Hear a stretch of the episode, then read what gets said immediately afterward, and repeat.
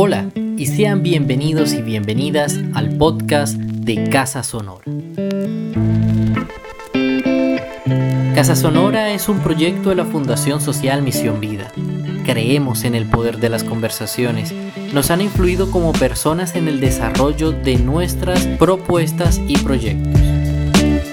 Casa Sonora es un proyecto concertado con el Ministerio de Cultura, Programa de Concertación Nacional. Síguenos en nuestras redes sociales. Estamos como Casa Sonora. Muchas gracias por escuchar. La cultura es de todos. Ministerio de Cultura.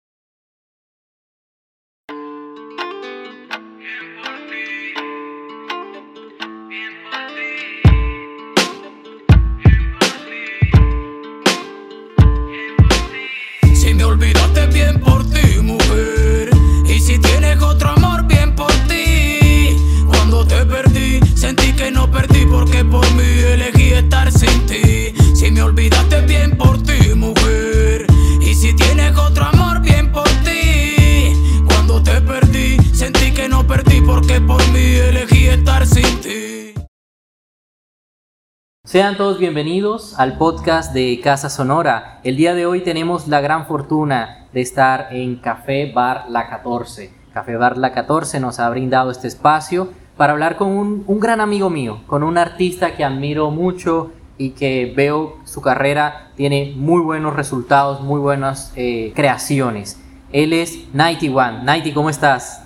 Hermano, un placer estar contigo en este espacio. Eh, me gusta la iniciativa y vamos para esa. Dale, Nighty. Nighty, no puedo dejar, no puedo empezar este podcast sin preguntar quizás lo evidente. ¿Por qué 91? ¿Por qué 91? Pues mira, eh, en el mundo artístico, eh, al pensar en un nombre, siempre queremos algo que nos represente. Un nombre que vaya con tu estilo de vida, con tu estilo de vestir o algún tipo de gusto en especial.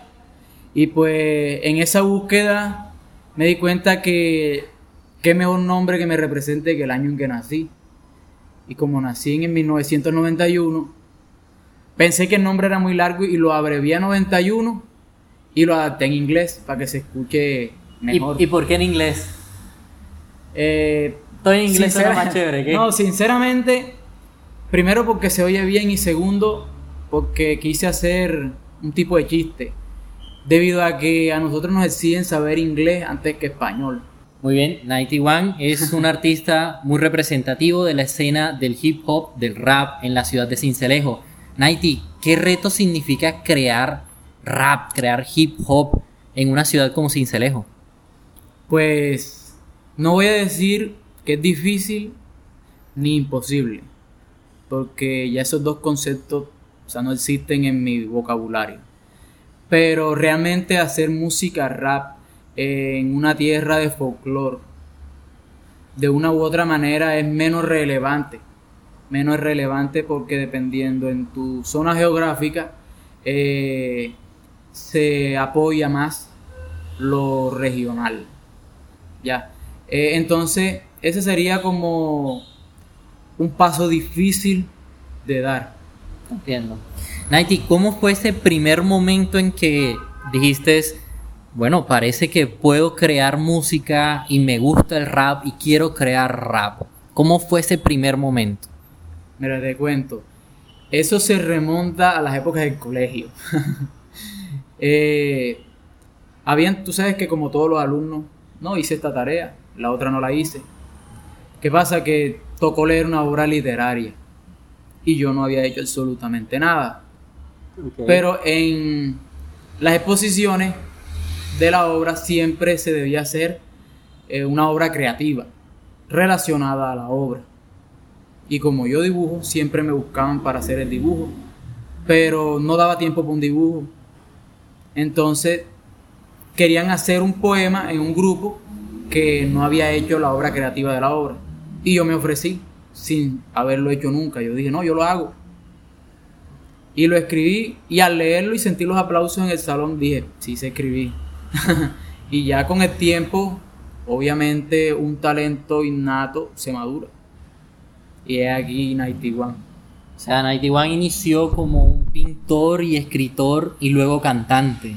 ¿Cómo fue esa transición? ¿Cuándo fue la primera lírica que cantaste? ¿Cómo la recuerdas? ¿Sientes aún esa emoción?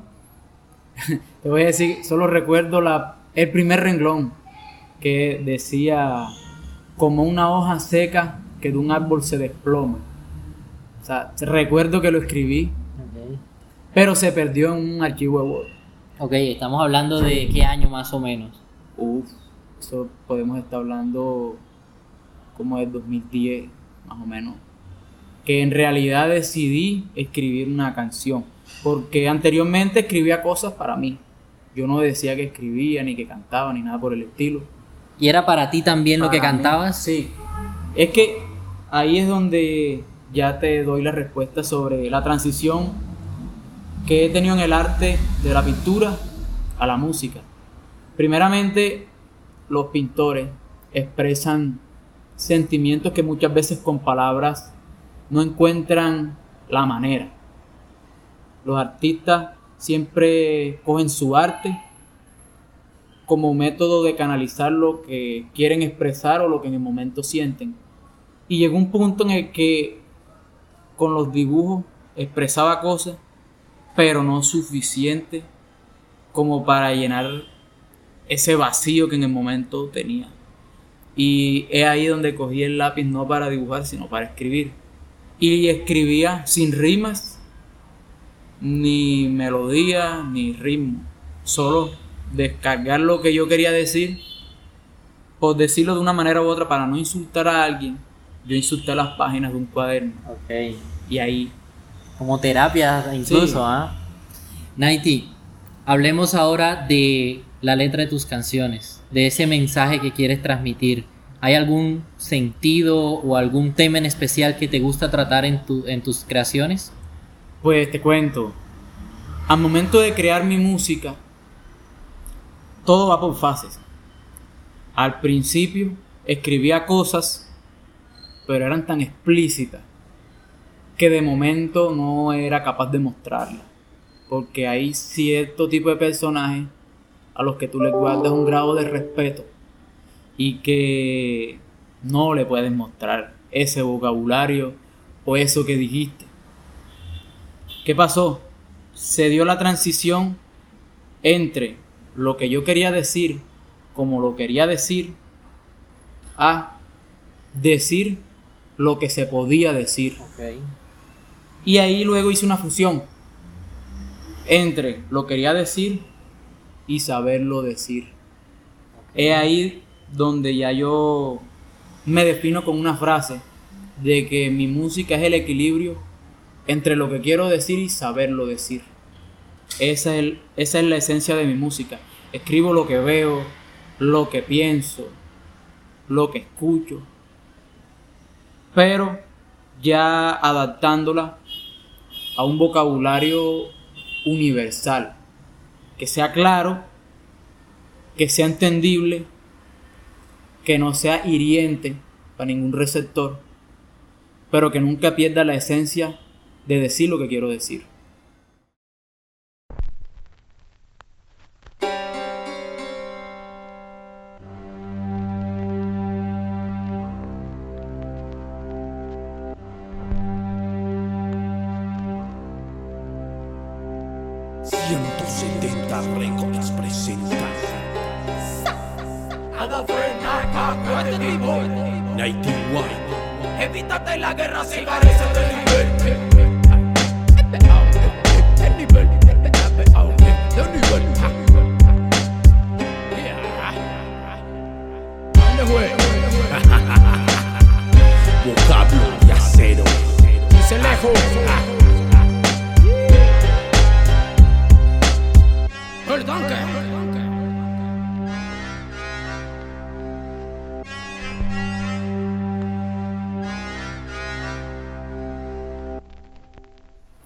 Muy bien, Nighty. Actualmente, ¿hay algún tema que sientas difícil o quizás incluso imposible de tratar en tu música?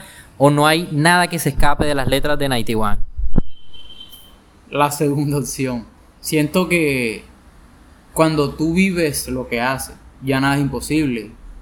Me he topado con momentos en los que quiero tocar una temática y no sé mucho al respecto. Pero es sencillo, o sea, porque cada día que se vive es un aprendizaje más que puedes adquirir. Entonces, más que difícil, para mí un tema el cual desconozca se vuelve un reto. Un reto que siempre cumplo porque investigo. Para eso están los libros, eh, el buen uso del internet, porque no todo es para las redes sociales. Cuando no sé o no siento poder abarcar una temática como quiero, simplemente investigo. Eh, diccionario si no entiendo una palabra, para poder usar las mismas palabras, pero con propiedad. Entonces, siento que no hay un tema imposible. Unos más difíciles que otros, pero nada es imposible con la ayuda de la tecnología hoy en día. Hablando de ese tema de la tecnología, eh, crear ahorita eh, implica un reto diferente hace varios años, gracias a lo que mencionabas de las redes sociales y plataformas como el mismo YouTube o, plataformas de distribución como Spotify. Nighty One se encuentra presente en estas plataformas. ¿Cómo te podemos encontrar? Eh, mi página de Facebook como Nighty One el Tanque, Instagram igual Nighty One el Tanque, YouTube Nighty One Oficial eh, y las demás plataformas solo Nighty One. Solo Nighty One. Perfecto, Nighty. Em, supongo que ha sido un ejercicio también de, poner a circulación tu, tu, obra, tus creaciones a lo largo de diferentes espacios, entre ellos inclusive aquí en Café La 14, Café Bar La 14. Quería preguntarte, ¿cómo fue el primer momento? ¿Recuerdas aquel, aquel primer momento en que te montaste a un escenario a cantar? Sí. De hecho, mi primer momento lo fracciono en dos tiempos. El primer tiempo en realidad no fue mi primera experiencia porque como no era conocido, me dieron un espacio en un colegio para cantar en una semana cultural. Y me dijeron el lunes cantas. Me dijeron el lunes no quedó tiempo, ven el martes. El martes no quedó tiempo, ven el miércoles. Y se llegó el viernes y nunca canté. Recuerdo que todos esos días iba a ese colegio con un amigo en una bicicleta, los dos en la misma bicicleta. El viernes nos fuimos y dijimos, todo bien, que un día nos vamos a reír este día.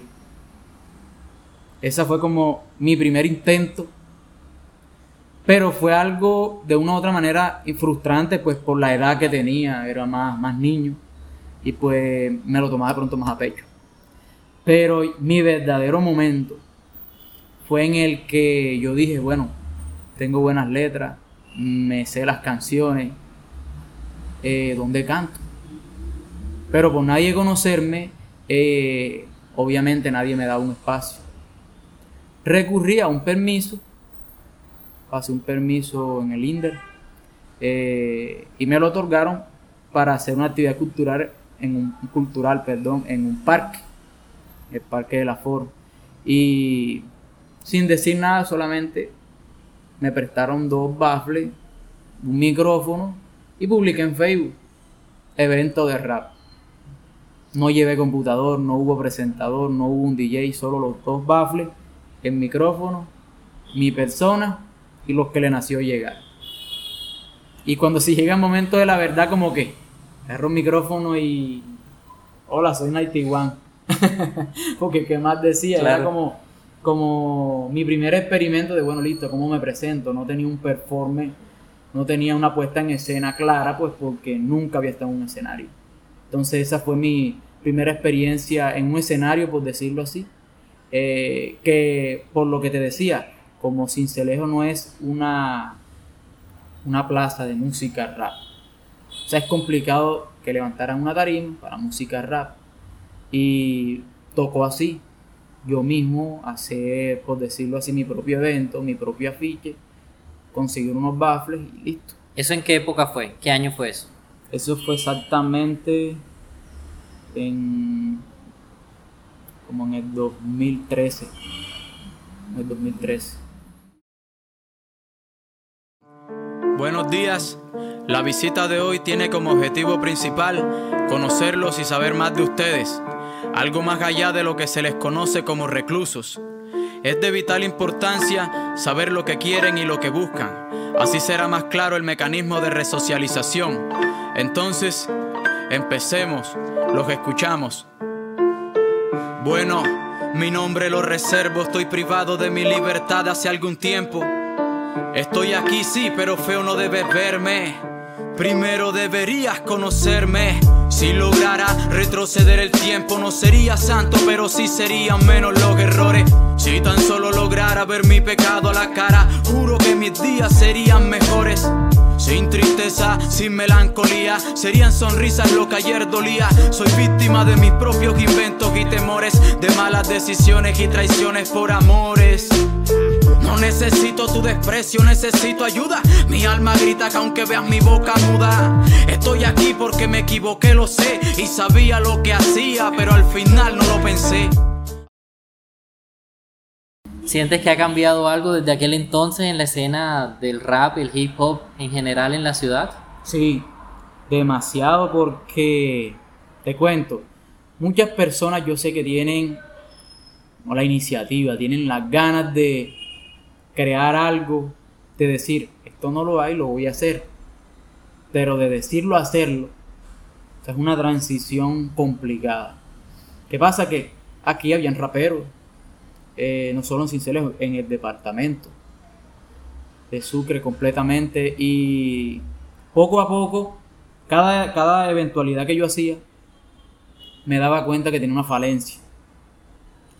Y yo la escribía, yo todo lo escribo. Todo lo escribo, todo lo que hago, todo lo que dejo de hacer. Entonces, hacía un evento, bueno, necesito un presentador nadie quería ser presentador, todos querían ser raperos. Entonces yo era presentador, no habían DJ, entonces listo. Yo o cualquier persona ponía los beats de cada artista y cada evento me fue dejando una enseñanza, una enseñanza, una enseñanza, hasta el punto en el que dije, no, o sea, ya si lo quiero hacer mejor, ya tiene que ser un evento cerrado, ya está devengando muchos gastos el evento, ya necesito adquirir un sonido mejor, ya necesito adquirir unos mejores micrófonos. Entonces todo fue un crecimiento hasta el punto en el que sucedió lo que siempre sucede. ¿Qué sucedió? Que cuando empieza a crearse un auge en los eventos, en que los pocos oyentes que habían sabían que Nighty One era quien hacía los eventos, pues hay personas que deciden seguir conmigo o crear su propio movimiento. ¿Y qué pasa? Que se divide todo y empiezan a nacer como subgrupos. Pues que a final de cuentas a mí todo eso me parece beneficioso. Por cualquier motivo eh, que nazca la ruptura, todo es beneficioso porque ya no había un organizador de eventos, ahora habían dos. Claro. ¿Sí me entiende? Entonces hacía eventos de rap, música escrita y batallas de rap que es improvisado.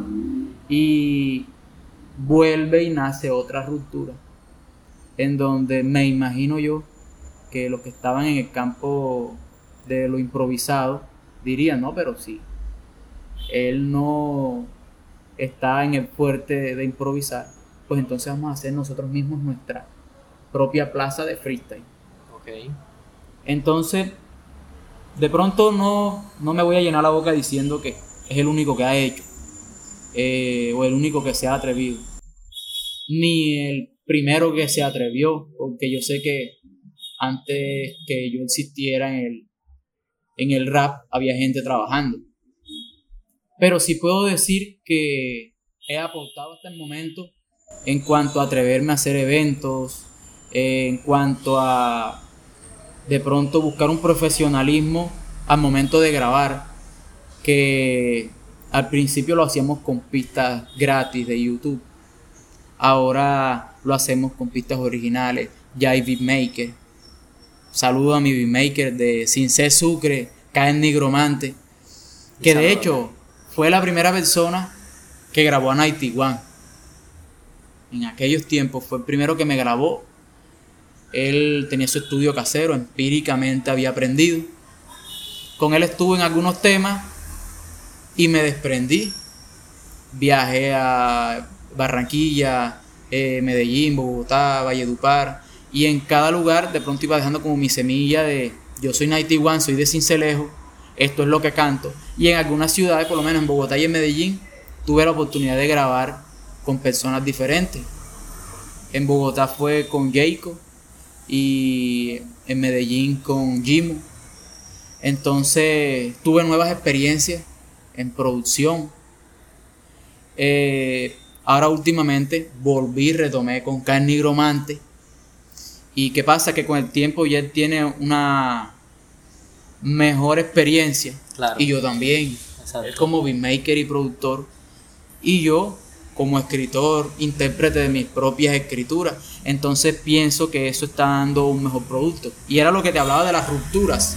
Hay rupturas por problemas o hay rupturas eh, que son necesarias. Él siguió explorando otros sonidos, eh, otras maneras de mezcla, de máster. Eh, yo fui conociendo nuevas formas de hacer registro de voces. ya vengo yo como un performer en donde ya él tiene como, como saber quién soy. Él ahora tiene más seguridad en momento de hacer mis instrumentales porque, ah, no, esta es la línea de él. Si él hace algo romántico, lo hace así. Si hace algo protesta, le gusta este tipo de bajo, este tipo de sample. Entonces, todas las rupturas son necesarias. Y en general, o sea, de pronto, sin ser egocentrista, siento que sí he aportado porque indirectamente, cuando nadie graba una canción, no existe la necesidad. Tú no puedes tener la necesidad de algo que no existe. Así es. Entonces, así como personas aprenden de mí, yo aprendo de ellos. Yo grabé un tema con, de pistas de YouTube. Entonces, los más nuevos hacen lo mismo, graban con una pista de YouTube. Entonces ellos aprendieron de mí, pero automáticamente me enseñan algo. De que, bueno, listo, yo necesito pasa al siguiente nivel. Necesito pistas originales. Ellos después graban con pistas originales y yo digo, bueno, listo, yo no tengo audiovisuales, ahora necesito audiovisuales. Y entonces yo aprendo a ver que necesito dar siguiente paso. Y ellos aprenden a dar su primer paso. Eso es como, como yo lo veo. Ya, un día más, un día más, sin ser lejos, un día más un día más en el mundo. La luna descansa, el sol alumbra un día más. Todo normal, alegrías y lágrimas. El hombre destruyéndose a sí mismo. Después que están llorando cuando escuchan bien un sismo que sí mismo. Pájaros cantan, cada flor bota un capullo. Caninos que en la calle buscando el alimento suyo. Pocas critican porque fluyó. Y yo diciendo critico, trabaje para el futuro suyo. Ah, así es un día común con mucha variedad. El ambiente haciendo su trabajo, el hombre con su vanidad. El planeta exige tranquilidad, pero solo recoge lluvias demandadas por la humanidad. La tienda ya no fía, el salario baja, todo caro menos billetes y más duro se trabaja. Quería preguntarte, bueno, en, en este proceso de circulación, creo que eres de los pocos, si no el único artista que has logrado salir en una revista tan prestigiosa como The Rolling Stones. ¿Cómo ha sido ese proceso? ¿Cómo fue esa experiencia? Cuéntanos, porque esto es reciente, ¿no? Sí. Sí, eso pasó aproximadamente como un mes, mes y medio. Eh, te cuento, yo participé en una convocatoria eh, de una marca reconocida, como fue Budweiser, y donde querían como reunir buenos artistas por decírtelo de esa manera para no alargar la historia, en donde de más de 1200 propuestas, escogieron 6 propuestas, y entre las 6 propuestas tuvo un artista sucreño. Excelente, felicitaciones. Eh, nos premiaron con, con un viaje a Bogotá, eh, conocimos un estudio que para mí fue mi primera experiencia, un estudio totalmente profesional, con ingenieros de sonido, en donde los jurados eran profesionales. Eh, hubieron raperos más o menos, o sea, que se puede decir que los conocen, como fue Apache de Venezuela, fue Nampa Básico de Bogotá, el señor Juancho Valencia, quien ganó Grammy como mejor productor Wow. colombiano en su línea. Entonces, o sea, fue una experiencia gratificante, primero porque por primera vez eh, me enfrento al mundo ante profesionales en la materia eh, que me dan como una opinión que nosotros estamos seguros de lo que hacemos, pero una cosa es que nuestros allegados nos digan lo haces bien y otra cosa es que alguien que no te conoce, que nunca te ha visto, que no gana nada mintiéndote, te diga eres bueno. Así es. Excelente. Y fue una excelente experiencia en donde The Rolling Stone eh, cubrió eh, el concurso y ya más adelante pues saldrán más detalles sobre el concurso. Ok. Todo. ¿Hay alguna paso a fecha paso. tentativa por ahora que nos puedas adelantar o, o estamos pendientes a tus redes? No, estamos pendientes de las redes sociales porque, o sea, todo tiene un cronograma. Ya. Todo tiene un cronograma. eh, incluso en, en los siguientes trabajos musicales está por venirse un sencillo titulado Maquia. Y posteriormente viene un mistake titulado Es mi turno. Y esta sería como la segunda fase en mi carrera artística, te cuento por qué. Porque mi primer trabajo musical, luego de haber escrito tanto tiempo, eh, decidí grabar. Y fue un momento, para que tú veas que no fue mi mejor momento, fue un momento en el que yo sentí que toqué fondo. En donde una relación de seis años acabó. En donde por problemas familiares me fui de la casa, me retiré de la universidad. Y lo único, sentí que, lo único que sentí que me quedaba era lo que escribía. ¿Y qué hice? Todo lo que tenía escrito lo deseché y empecé a escribir cosas nuevas con lo que estaba pasando en mi vida. Eh, elegí las 10 mejores letras y organicé mi primer álbum que se llamó Ya es tiempo. Y ya es tiempo porque ya era el momento de yo salir. Entonces ya salió Ya es tiempo, Es tu primer álbum. fue mi primer álbum, Ya es tiempo. Y me lo grabó Carnigromante. Ok. Ya es tiempo. Y ahora voy con mi segunda fase, que es, es mi turno. Porque ya, ya fue mi tiempo. Y ha sido un tiempo en el que muchas personas han dicho lo que han querido decir. Eh, han salido muchas canciones, muchos artistas que han dicho lo que han querido decir. Ahora es mi turno de hablar. Excelente. Entonces esa es como la esencia principal de mi y es mi turno. ¿Por qué es mi turno? Cuando salga se dan cuenta porque era mi turno. Excelente, Night. Y suena. Cuando redacto cada rima que te rimo Hago pacto con la mina de polígrafo que uso Y lastimo cada estupidez que deje insultando mi lucidez Afirmando que estoy loco, loco tú que no entendés Que vivimos en un mundo de locura Donde fabrican una enfermedad para luego venderte la cura Donde cuando pecan Dios vale basura Y en la clausura de la semana piden perdón a cura Loco yo tal vez con mi hábito alimenticio Que por mi estado de salud la fritanga sigue siendo mi vicio Pero más loco está el que le crea a ese político cuando habla de un futuro mejor Pero tiene el presente paralítico. Explícito en mi vocablo y más que enfermedad virtud Porque rapeando dije lo que cayó una multitud. No por los cuernos que el diablo es diablo, no por la cruz Jesús que es Jesús. Y no porque rapeo estoy loco y menos si me lo dices tú.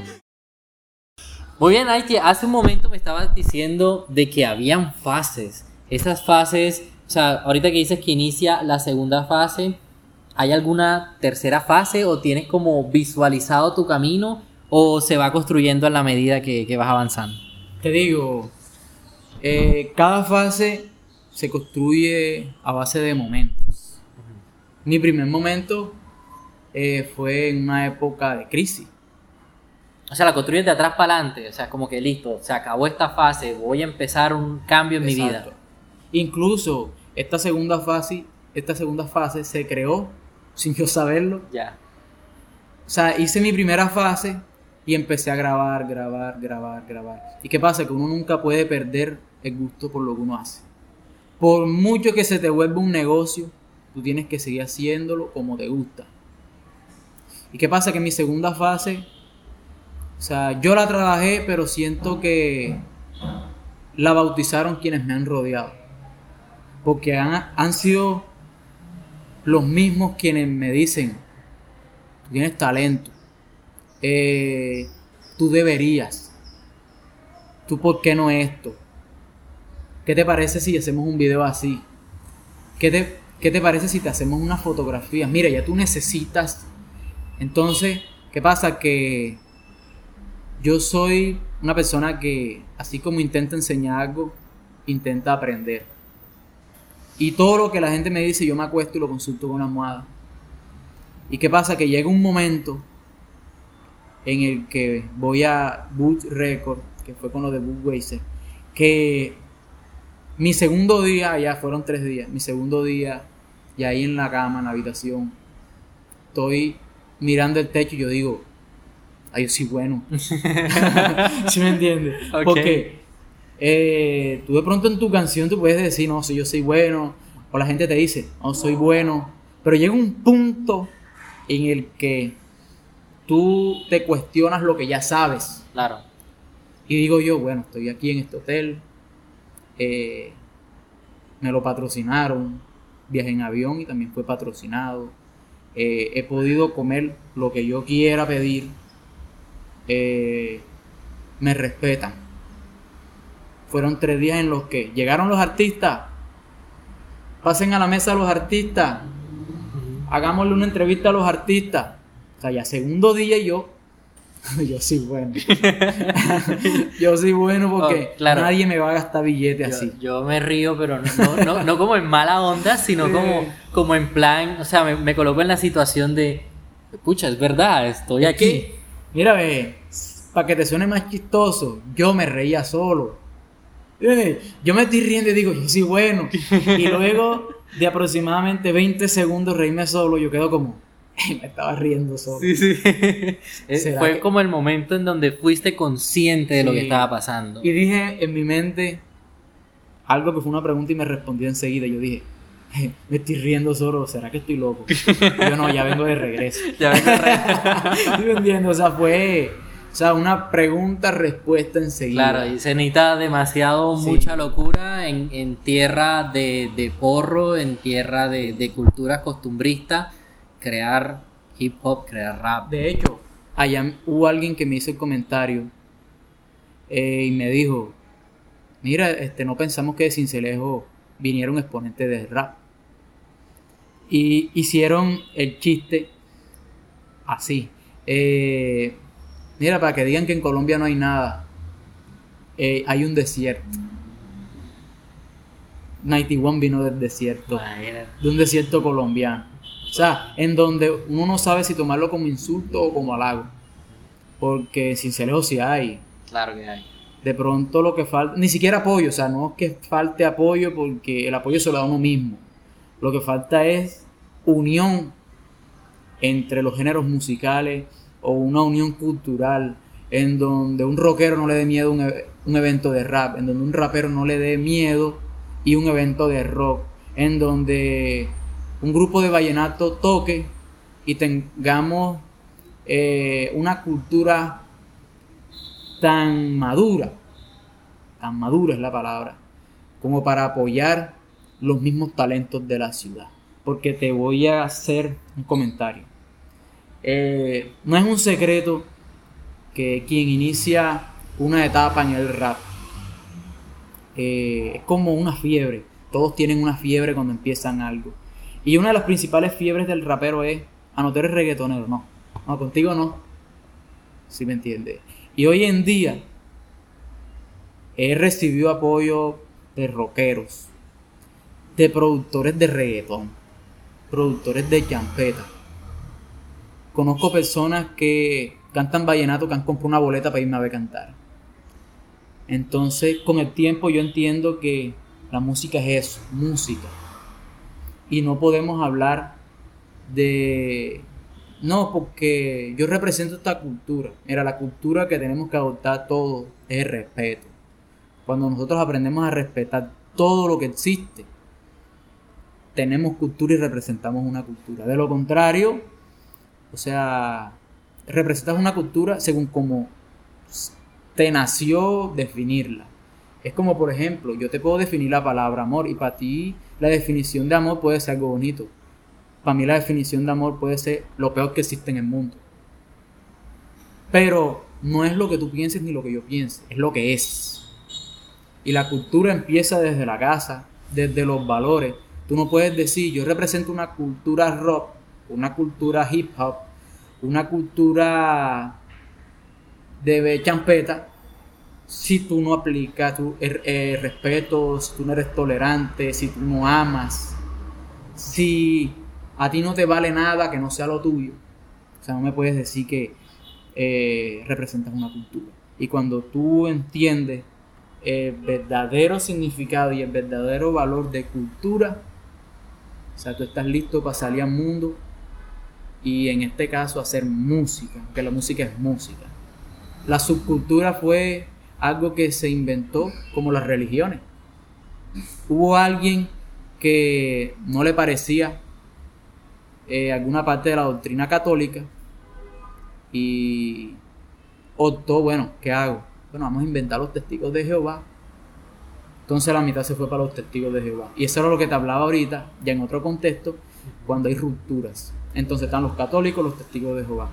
Pero hay católicos que dicen, no, verdad, es que aquí esto no me gusta, pero los testigos de Jehová tampoco me gustan. Vamos a ser cristianos. Y hay tres. Se difurcan, salen muchas rupturas. Entonces, así como el humano dividió la divinidad de creer en un Dios o en un ser supremo, en religiones, lo mismo hizo quien no le daba la gana de aplicar los valores. Entonces, ¿qué hizo esa persona? Hizo su cultura. Dijo, bueno, tú eres champeta y yo soy vallenato. Ya, entonces yo tengo que vestir así y yo tengo que vestir así. Entonces, tenemos que indagar más sobre qué es cultura. Así es. Haiti, celebro mucho tus palabras. La verdad, hermano, me parece muy interesante lo que dices, lo comparto totalmente. Hay que buscar puntos de convergencia, porque al final la cultura se construye no con una única persona, la cultura la construimos todos. Y celebro mucho tu mensaje, te deseo muchísimos éxitos en tu camino. Incluso te voy a hacer un comentario eh, breve. Ahora en la cuestión del paro nacional.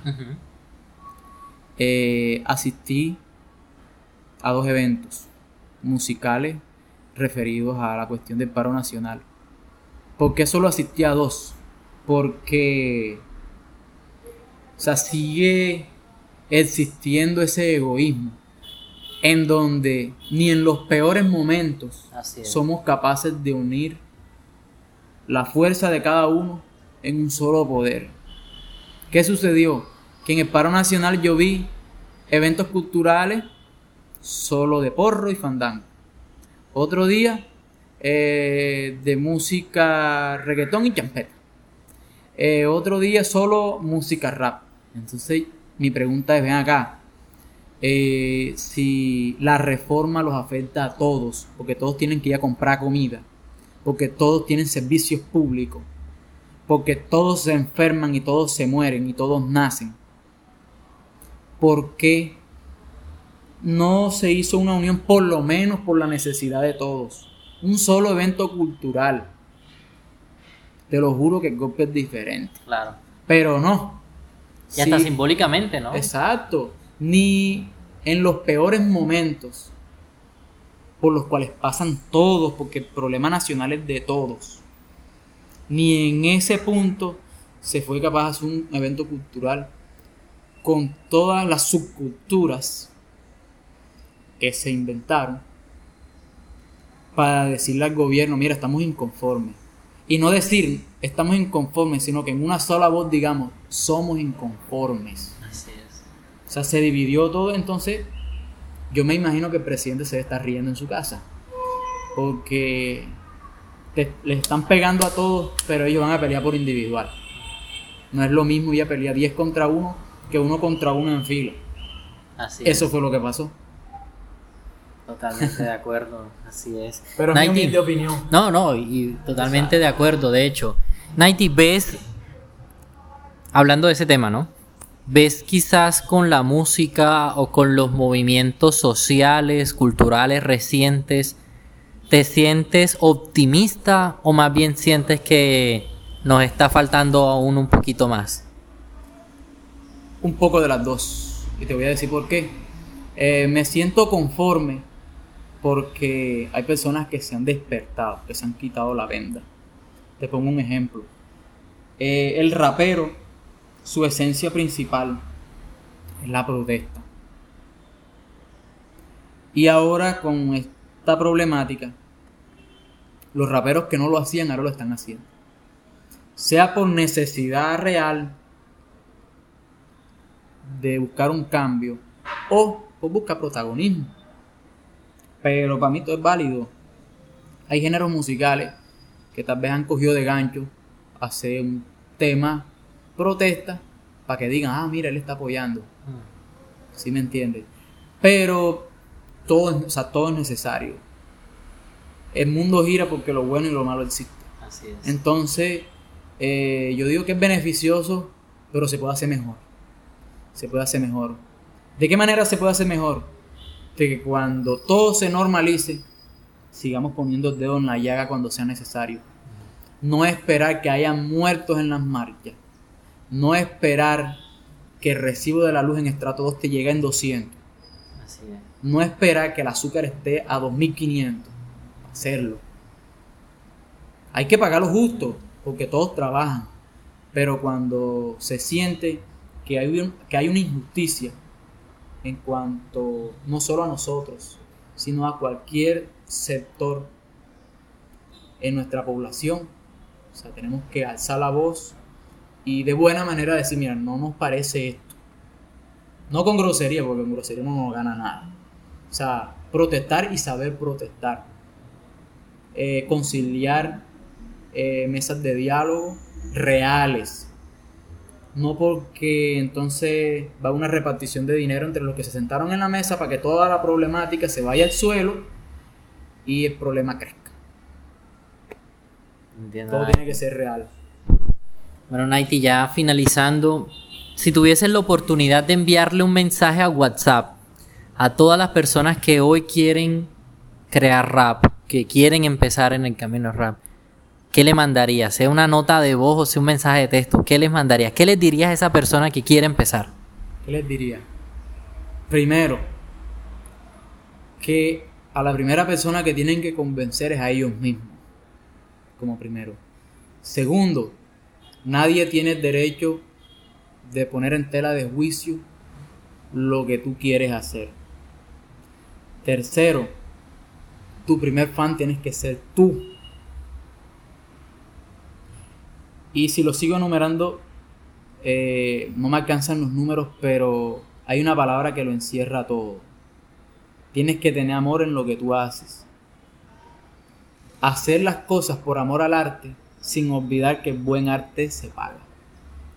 Todos los artistas, todas las personas que quieran empezar a emprender en una carrera artística, tienen que creérselo ellos mismos.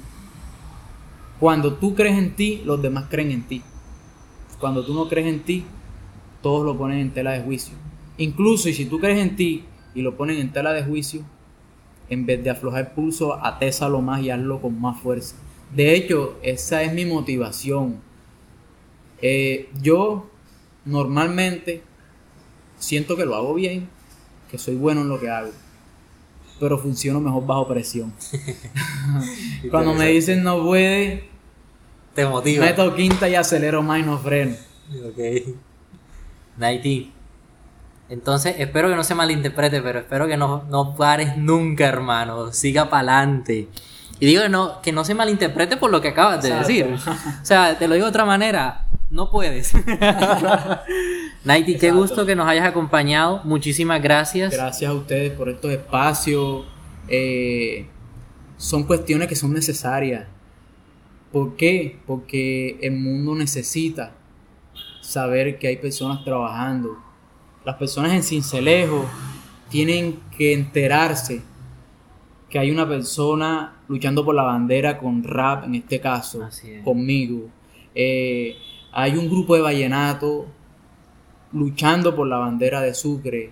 Hay en cada género musical alguien luchando por su bandera. En Montería, en Barranquilla, en Colombia, en Venezuela, en México, en todos los países. Siempre hay alguien que está desde abajo metiendo pulso a lo que hace para representar eh, su ciudad natal y ahora pidiendo el apoyo. Ahora que lo dice, me encantaría saberlo. Artistas que te hayan influenciado, ojalá de la región. Que me hayan influenciado. Sí, artistas que aprecies, o, listo, influenciado no, sino que de pronto admires, aprecies, o que te parezcan interesantes sus propuestas musicales. Me voy a ir por la línea de lo interesante. Te voy a decir por qué. Porque de hecho la primera vez que yo escuché algo parecido al rap, que yo no sabía que era rap, fue Eminem. Y en mi ignorancia y por la edad que tenía, pensé que eso solo existía en inglés. Y cuando hablo de ignorancia por la edad, imagínate, lo escuché en un Walkman. en un Walkman, en un cassette. Entonces, mi influencia fue Eminem, mi primera vez que escuché rap. Eh, en español, Teo Calderón, Vico sí. Y de ahí empecé a hacer música. Pero por más que me daban ganas de escuchar rap, yo decía, no, si escucho, la mente me traiciona y termino haciendo algo parecido a ellos. Entonces lo hice, o sea, de pronto como sin escuchar a nadie. Cuando ya sentí que no, o sea, no me salía más nada, que bueno, listo, exploté en la ignorancia del género, o sea, ignorancia en mí, que no conocía más entonces dije, bueno, listo, vamos a escuchar música. Escuché Nash de España. Eh, después escuché un grupo más underground que fue Guerrilla Seca de Venezuela. Y mi camino en la escritura fue, o sea, yo conmigo mismo. Y una persona que admiro mucho aquí, en la ciudad de Cincelejo, eh, es un gran amigo mío. Eh, se hace llamar Plonsofio. Porque es una persona que es literal. O sea, si tú quieres ver a alguien que escriba como habla cotidianamente él. Él habla y parece que rapeara. O sea, lo que escribe, lo escribe con el mismo vocabulario natural de él. Eh, mi actual beatmaker, que es un escritor no tanto de evidencia actual, él escribe sobre los libros que lee. Es una persona intelectual. Ya yo sería más un escritor, eh, por decirlo así, natural. Porque yo escribo todo lo que veo. De la vida. Exacto. O sea, yo, no, yo no planeo que escribir. El mundo me dice, mira, ve, ¿qué tal si, si escribes esto? Yo veo una hormiguita caminando y yo a mi casa y escribo un tema que se llama La hormiga. Entiendo. Incluso ahora que llegue voy a hacer una canción que se llame La Entrevista. Genial. Y hacemos otro podcast ah, sobre, la canción. La Entrevista. Y la hacemos aquí mismo en Barla 14. Va, va para esa. Bueno, Nighty, muchísimas gracias. Esperamos con ansias esa canción también. Sí. Muy bien, muchísimas gracias a todas las personas por sintonizarnos, por escucharnos. Recuerden que este podcast es un proyecto de Casa Sonora, programa traído a ustedes gracias al programa de concertación nacional Ministerio de Cultura. Un saludo muy especial a la Fundación Misión Vida. Gracias por apoyarnos, gracias por creer en nosotros. Nos vemos en también una futura ocasión, no sin antes agradecer a Café Bar La 14. Y la despedida, y la despedida. Y la despedida total. Muchísimas gracias a todos. El tanque. La cultura es de todos. Ministerio de Cultura.